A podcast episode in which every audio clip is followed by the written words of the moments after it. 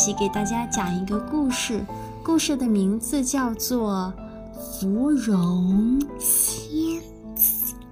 对，今天的故事名字叫做《芙蓉仙子》，这是小窝头最近特别喜欢的一本书。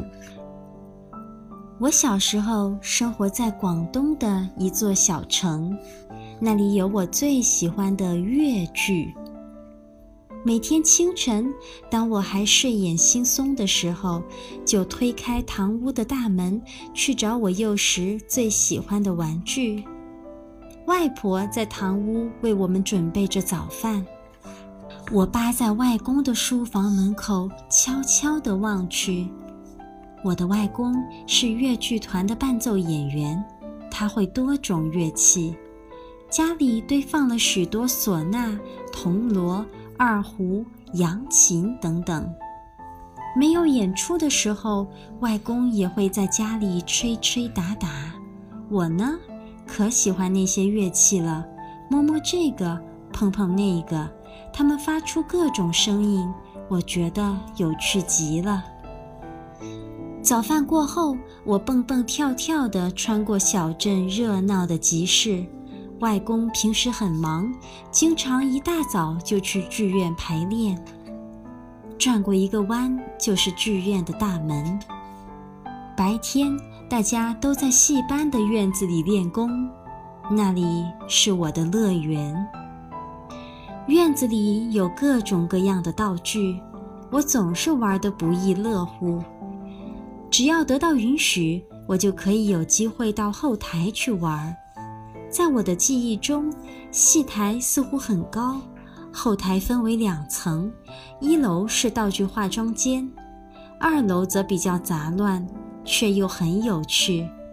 里面摆放着一排花花绿绿的戏服，上面的绣花坠珠都是手工艺人一针一线做出来的。我喜欢扮演小姐的人穿的那种戏服，颜色很鲜艳，还有长长的水袖。我在这些戏服间东摸摸西摸摸，手上感觉滑滑的，很柔软。在那些越剧剧目里，我最喜欢的就是芙蓉仙子。每当看到戏班班主写上演这出戏的预告时，我最开心。开场前的剧院是热闹的，大家都显得很忙碌。附近的街坊们都聚集在这里。二楼是伴奏乐队，约有七八个人，他们拿着自己演奏的乐器，各就各位，神情都很专注。伴奏乐队的成员面前都放着谱子。操持着二胡、扬琴、唢呐、笛子、锣、琵琶、鼓等好几种乐器。外公负责敲锣，他很认真，敲锣也很卖力。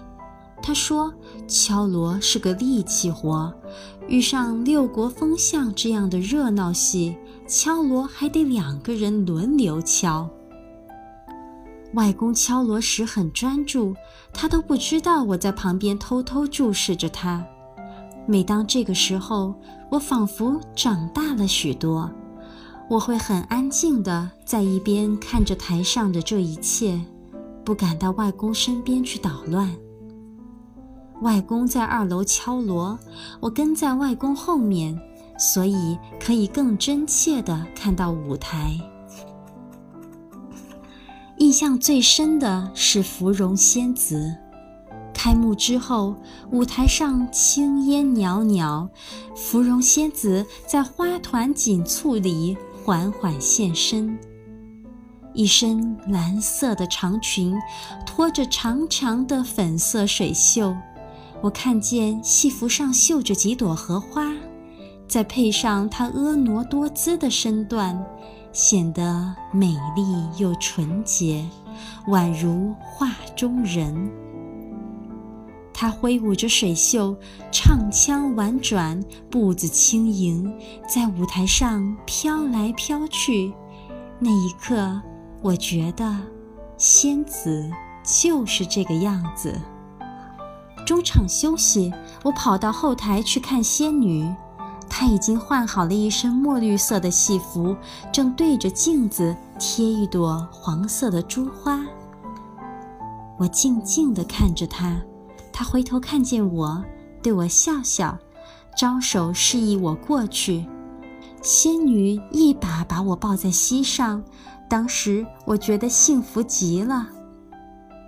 她画着很浓又很精致的戏妆，嘴唇描成很细的深红色，鬓角贴着一朵绢花，有一对像水珠一样的耳环。她笑盈盈地对着我说：“妈妈今天没来吗？你喜欢看戏的话，叫你妈妈送你去越剧学校吧。要不要我帮你化一点妆？”我点点头，说。我要学芙蓉仙子。仙女很开心，拿起笔蘸了点红色，帮我画唇，扫了轻轻扫了点胭脂，又描了一下眉，看了看，得意地说：“很不错，你上楼去吧，我要准备上场了。”我一蹦一跳的又跑到楼上去了。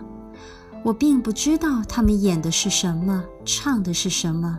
但我记得芙蓉仙子，她曾帮我化过妆。我兴致勃勃地看芙蓉仙子，一直到结束，才跟外公和妈妈一起回家。外婆早已准备了宵夜，等着我们。一进门，外婆奇怪地看着我的脸，笑着问我：“你今天也去演出了？谁帮你化的妆？”我骄傲地说：“是芙蓉仙子。”那一刻，我觉得自己就是芙蓉仙子，不停地唱啊转啊，满房间跑来跑去。虽然谁也听不懂我唱的是什么，但我非常快乐。外婆说：“先洗洗脸，再吃点心。”可是无论外婆怎么劝说，我都不肯洗脸，因为我一洗脸。我就不是芙蓉仙子了，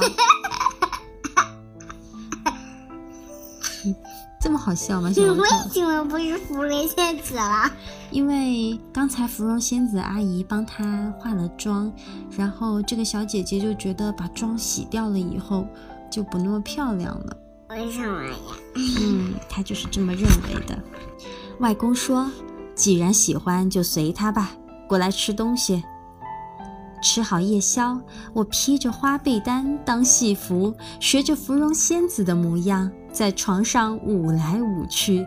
接着就要下床去，外婆问我上哪去，我说找芙蓉仙子。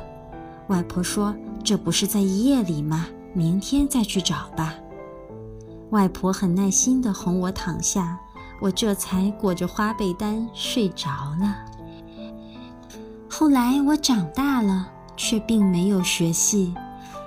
有次和母亲闲聊，还说到芙蓉仙子，母亲已经六十开外，却还能情不自禁地唱上几句。顿时，久远的芙蓉仙子的画面立即浮现在我眼前。这是童年留给我的最美丽的记忆。故事讲完了，谢谢大家的收听。第。And 拜拜，爸爸妈妈、小朋友们，欢迎关注“爱马读绘本”微信公众号。在这个公众号上有专业的绘本讲解、好听的童谣和育儿好文。艾玛老师在这里等着你哦。